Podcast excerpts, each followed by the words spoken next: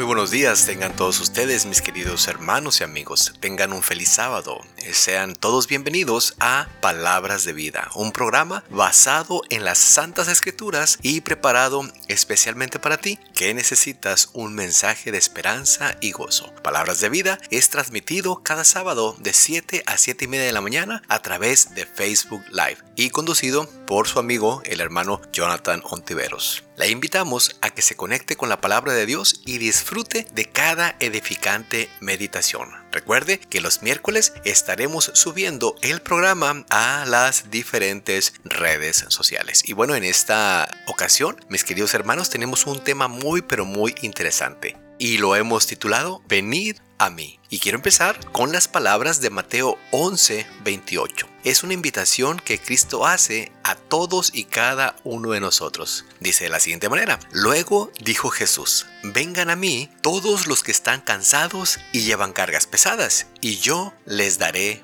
descanso. Esta, mi querido hermano y amigo, es una de las invitaciones más grandes que se ha hecho a toda la humanidad. Jesús mismo, el divino Hijo de Dios, el que tiene todo el poder en el cielo y en la tierra, nos invita a venir directamente a Él es una invitación general a todo el que lo acepte. Yo creo que todos nosotros de alguna manera hemos recibido alguna invitación, alguna fiesta, algún evento especial, algún evento social. Y sabe, yo creo y estoy seguro que todos nosotros nos sentimos muy contentos de que se nos haya tomado en cuenta, de recibir una invitación a un evento especial. Bueno, Cristo Jesús nos está invitando y te está invitando en este momento. Dice, venid a mí. Y sabe, nuestra mayor necesidad es allegarnos a Jesús, unirnos a Él. Sin Él no podemos hacer nada, con Él podemos hacer todo. Es de esperar que Satanás, sin lugar a dudas, se oponga a todo esfuerzo que hagamos para llegar a Jesús. Él usará la oposición de los amigos y seguramente también de los familiares. Él usará también el desánimo, la desesperanza, el prejuicio, el orgullo, seguramente, y, lo ha utilizado muchas veces la religión de nuestros padres, el deseo de riquezas materiales o cualquier otro medio posible para que no lleguemos a Jesús. Nuestro estudio hoy, mi querido hermano, se trata de vencer las dificultades para llegar a Cristo Jesús. Y bueno, vamos a ver algunos ejemplos bíblicos de los que pudieron vencer esos que pudieron vencer obstáculos para poder llegar a Cristo Jesús. Y encontramos un sinnúmero de personajes que, sin lugar a dudas, no pusieron como excusa el tener cierta condición cierto problema. El, primer ejemplo que queremos poner es el de una mujer y esta historia la encontramos en Marcos 5, 24 al 34. Esta era una mujer que padecía de un flujo de sangre por muchos años. Ella había padecido esta enfermedad por 12 años y ella seguramente había gastado todo lo que tenía en médicos, en medicinas, tal vez en curanderos, qué sé yo. Sin embargo, la mejoría no llegaba, más bien ella estaba empeorando. Y ella pues tuvo que vencer esa desesperanza y según la ley judía, ella era considerada eh, inmunda y ella pues no debía ni siquiera estar entre la gente. Pero ella decidió llegar a Jesús a pesar de todo, creyendo que si tan solo ella tocara el manto, sería sanada. Ella llegó a Jesús y fue perfectamente sana. E, es interesante porque no solamente tenía ese problema del flujo de sangre, sino que ella tenía ese problema de que era considerada como inmunda y ni siquiera podía estar entre la gente. Pero ella quería ser sana. Ella quería ser salva. Y se llegó a Jesús. Había mucha gente, había eh, eh, mucha gente que lo, que, lo, que lo empujaba por un lado, para el otro estaba la multitud. Y ella dijo, no puedo llegar a él. Pero eso tampoco le impidió que su plan que ella tenía se llevara a cabo. Y dijo, aunque sea tocar el manto de él y seré sana, seré salva. ¿Y qué fue lo que pasó? Que en cuanto ella tocó el manto, ella quedó sana. Interesante. La, la barrera de la enfermedad no fue un problema para ella. La barrera de eh, la multitud tampoco fue un problema para ella. La, barrera de eh, el prejuicio de las demás personas, de lo que dijeran los judíos, tampoco fue un problema para ella. Y sabe, eh, eh, leemos en Marcos 6, 56 la siguiente declaración. Por donde iba, o sea Jesús, fueran aldeas, ciudades o granjas, le llevaban enfermos a las plazas. Le suplicaban que permitiera a los enfermos tocar al menos el fleco de su túnica y todos los que lo tocaban a Jesús eran sanados. Qué interesante, ¿verdad? Pero bueno, vamos a continuar con el siguiente ejemplo. Había un paralítico y este, por supuesto, no podía caminar porque era un paralítico, pero él fue llevado a Jesús por sus amigos él tenía ese impedimento de caminar, de poder llegar a Jesús. Pero las dificultades que se le presentaron, incluso los drásticos medios que usaron para vencerlos, lo encontramos en Lucas 5 del 17 al 26. O, nuevamente había mucha gente eh, alrededor de una casa donde Jesús estaba hospedando o donde él estaba eh,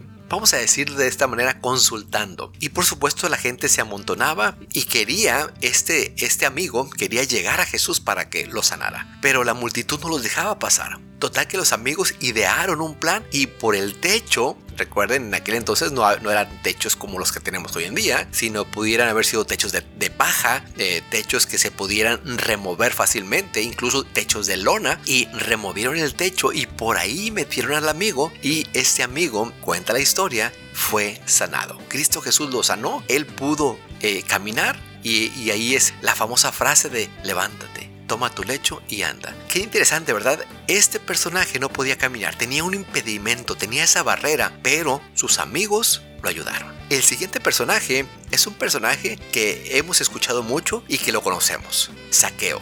Este personaje tenía el impedimento de que era rico, era muy rico pero también tenía el impedimento de que su propia familia, su propia nación, sus propios coterráneos no lo querían, lo odiaban, porque él era un cobrador de impuestos y él cobraba impuestos para Roma. Entonces para los de su nación, para su familia, él era un traidor.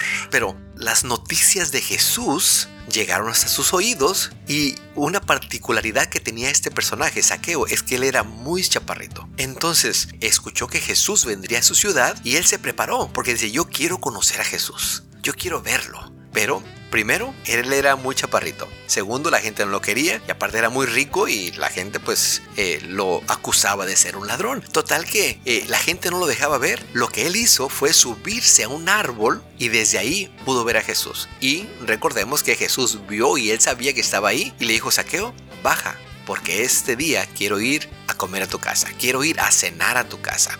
Interesante porque Saqueo al dejar entrar a Jesús a su casa, y quiero decir primeramente que dejar entrar a Jesús a su corazón, dejar entrar a Jesús a su mente, lo llevó a querer conocerlo. Saqueo al llevar a Jesús a su casa fue salvo porque él hizo un, banquete. Cristo Jesús, yo me imagino en este momento él predicando y hablando y, mostrándole el, reino de los cielos, lo que significaba y la salvación. Y él dijo, todo lo que tengo se lo voy a dar a los pobres. Y si en algo he defraudado a alguien, le devolveré cuatro veces. Imagínense, hermanos, ese gran cambio de este hombre de saqueo. De ser un ladrón, cobrador de impuestos, de que nadie lo quería, ahora ya no era más ladrón porque estaba devolviendo todo lo que él tenía a los pobres y estaba regresando cuatro veces más de lo que él había si es que él había defraudado a alguien. Entonces en, ese momento me imagino que en el pueblo, en la aldea, se volvió el hombre más eh, querido de todos los judíos en, en ese momento. Entonces, para Saqueo,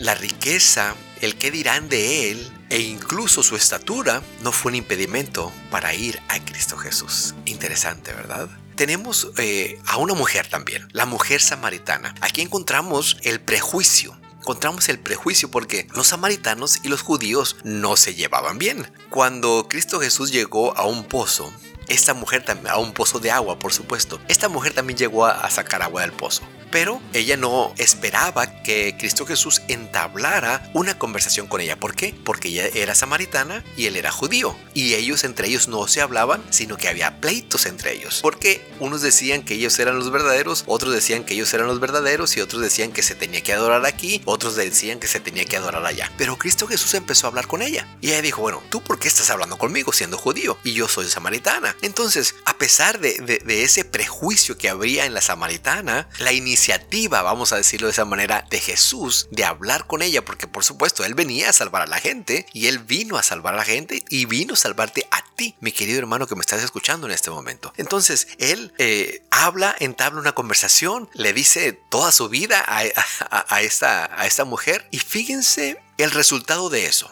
El resultado fue que ella corrió hasta el pueblo, les dijo todo lo que le había pasado con este Jesús, con el Mesías, porque ella pensaba que él era el Mesías y por supuesto él era el Mesías y él sigue siendo el Mesías. Y a partir de esa declaración de ella, todo el pueblo fue a ver a Cristo Jesús. Todo el pueblo se maravilló con las palabras, con los milagros de Cristo Jesús. Qué interesante, esa barrera de prejuicio, ella hizo a un lado esa barrera y fue a Jesús y se cumple las palabras de Cristo Jesús. Venid a mí. No importa, eh, pudiéramos ponerle entre comillas, no importa dónde estés, no importa cómo seas, no importa en dónde estés, no importa tu estatus social, no importa si eres pobre, si eres rico, si eres moreno, si eres blanco, si eres gordito, flaquito, no importa incluso si tienes algún defecto físico. Cristo Jesús te llama y te dice, ven a mí. Pero sabe, ya vimos estos personajes que tuvieron un impedimento, pero que ellos vencieron ese impedimento para llegar a Cristo Jesús. Pero vamos a hablar rápidamente de un personaje que tuvo un impedimento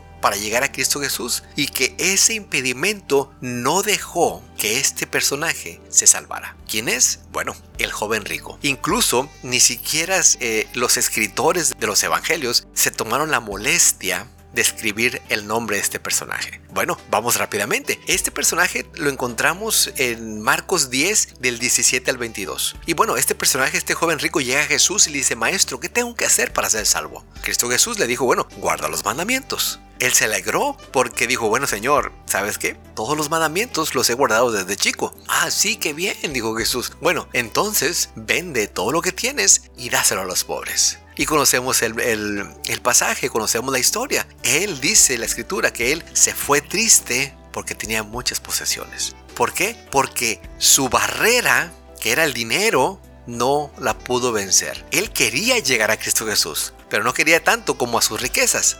Él quería más a sus riquezas que a Cristo Jesús. Qué triste, ¿verdad? Que por el trabajo, que por algún prejuicio, que por alguna enfermedad, que por algún impedimento físico, que por alguna religión no podamos llegar a Cristo Jesús y nos podamos perder en este mundo. Nos podamos perder la salvación que Cristo Jesús nos ofrece. Siendo que es Cristo, mi querido hermano y amigo, el que nos invita, no hay necesidad de buscar otro mediador, ni hay que buscar otro medio para llegar a Él. Él nos recibirá como el Padre recibió al Hijo pródigo. ¿Recuerdan cuando el Padre vio al Hijo pródigo que venía de regreso? Él inmediatamente corrió hacia Él, con mucho amor lo abrazó y lo besó. Ahora imagínate, mi querido hermano y amigo, cuando tú das ese paso de fe y llegas a Cristo Jesús, nuestro Padre Celestial, corre hacia ti, te abraza te besa. Él está pasando por aquí en este momento.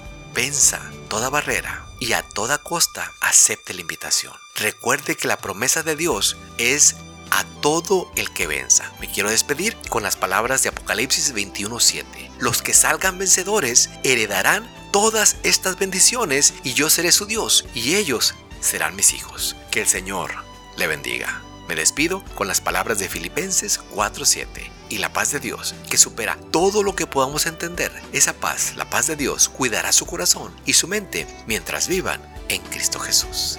Hasta la próxima.